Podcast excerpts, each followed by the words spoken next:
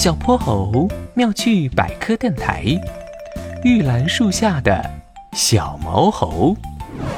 波波城西边的春秋山上，玉兰花盛开了，粉白相间，十分可爱，吸引了一大批游客前来踏青。小泼猴，你快来，这里游客少。这棵玉兰树怎么都凋谢了呀？玉兰盛放早，花期短，而且喜欢阳光，可能因为这一棵树在背阴处吧。要不我们还是下山去看？不行了，不行了，我走不动了，先休息一下吧。山坡边，玉兰树光秃秃的伫立着，洁白的花瓣落了一地。哼哼猪刚想在一旁的大石头坐下，却踩中一个易拉罐，狠狠摔到了地上。哎呀，我的屁股！是谁这么没有公德心啊？我看玉兰花就是不喜欢这些乱丢垃圾的坏蛋，才早早下班回家睡大觉呢。好了，别生气了，我们把附近收拾一下吧。哼哼猪闷闷不乐地捡垃圾，忽然他在花瓣间摸索到一个毛茸茸的棕色片状物体。小泼猴，这这是什么？摸起来好奇怪，长得还有点像猫耳朵。这是玉兰花的牙鳞。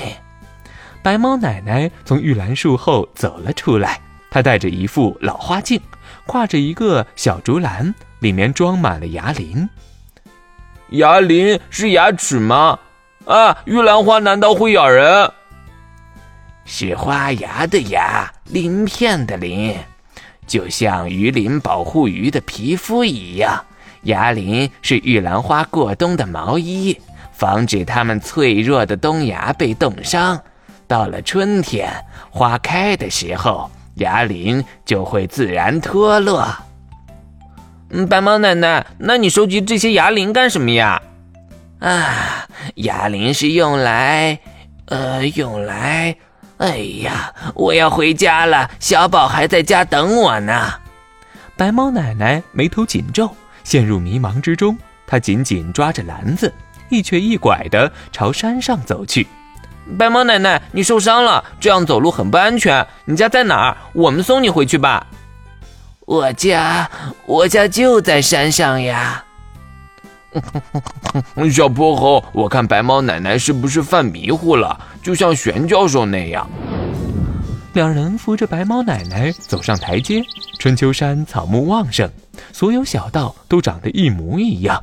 小泼猴在几个岔路口进进出出，跑得满头大汗。终于找到了通向白猫奶奶家的小道，总算找到了。奶奶，你又偷偷跑下山，爸爸都急坏了。嗯，你没遇到爸爸吗？炊烟袅袅的小院子里，白猫小弟哭哭啼啼的跑了出来，一下投进奶奶的怀里。小宝，我去玉兰树下给你做小毛猴啦。小毛猴？啊，两个小哥哥，就是你们把奶奶送回来的吧？太谢谢你们了，嗯嗯，快进来坐，我给你们倒糖水喝。走入院子中，哼哼猪发现石桌和窗边都放满了造型灵巧的小毛猴摆件。这个小毛猴的身体好像是用玉兰牙鳞做的耶。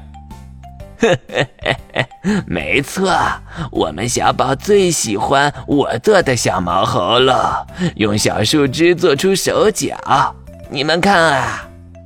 迷糊的白毛奶奶一拿起自己的针线包，好像立刻清醒过来了。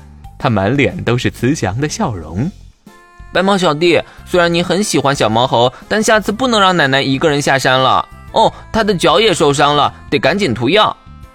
哼，小宝是我爸爸。每年玉兰花开的季节，奶奶都会偷偷下山去捡牙鳞，然后回来做手工。比起小毛猴，我还是更喜欢大飞机。嘿嘿，奶奶，给我做个毛茸茸的飞机好吗？好，好。落日的余晖洒满小院，小泼猴二人正要悄悄离去，白猫奶奶却将自己手里的一只小毛猴递了过来。好孩子，谢谢你们，给你们做个纪念吧。小泼猴，这个小毛猴的表情和你好像啊！谢谢奶奶，我很喜欢。我也要去玉兰树下捡牙鳞，做好多好多的小毛猴。不对，是毛茸茸的小哼哼猪。那我们就比一比，谁找到的牙鳞更多吧。